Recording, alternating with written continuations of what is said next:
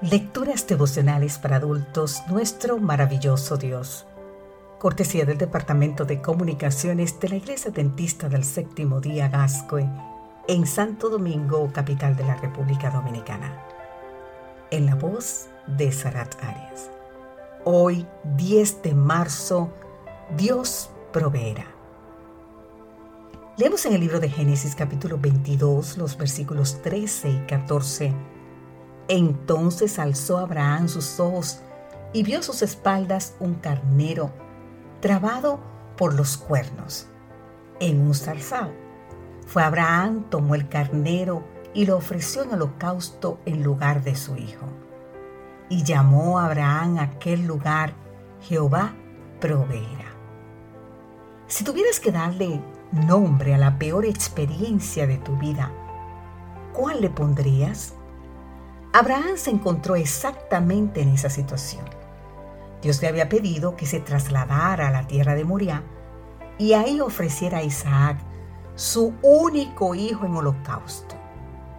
Cuando el anciano patriarca, cuchillo en mano, estaba listo para ejecutar la orden, el ángel de Jehová lo llamó desde el cielo con una contraorden. No extiendas tu mano sobre el muchacho ni le hagas nada, pues ya sé que temes a Dios, por cuanto no me rehusaste a tu hijo, tu único hijo. Dice la escritura que cuando Abraham levantó la vista, vi a sus espaldas un carnero, trabado por los cuernos en un farsal. Entonces Abraham tomó el carnero y lo ofreció en holocausto en lugar de su hijo. Seguidamente, lleno de felicidad y gratitud, Abraham dio un nuevo nombre al lugar sagrado. ¿Cuál fue ese nombre? Jehová Jireh, o sea, Dios proveerá. Hay aquí una preciosa lección espiritual para nosotros. Durante tres días Abraham había sido sometido a una prueba demasiado dura para expresar en palabras. Durante tres días su mente debe haber sido el escenario de una verdadera batalla entre los más dispares pensamientos.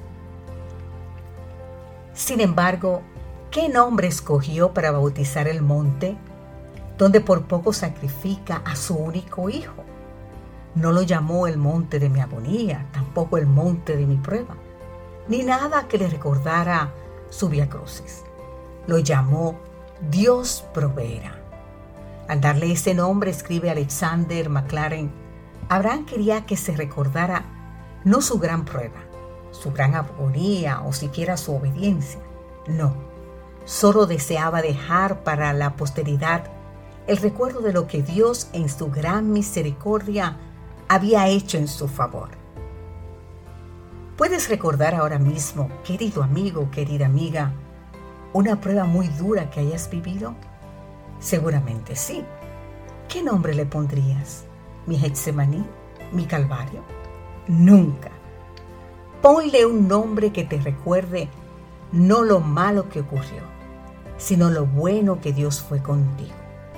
Un nombre que, aunque en medio de tus mayores pruebas te recuerden la gran verdad de que Dios siempre proveerá.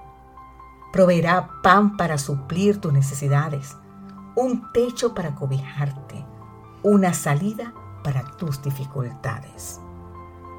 Padre Celestial, quiero alabar tu nombre porque eres y siempre serás mi gran proveedor. Y porque cuanto más grandes son mis pruebas, tanto más grande es tu misericordia. Amén.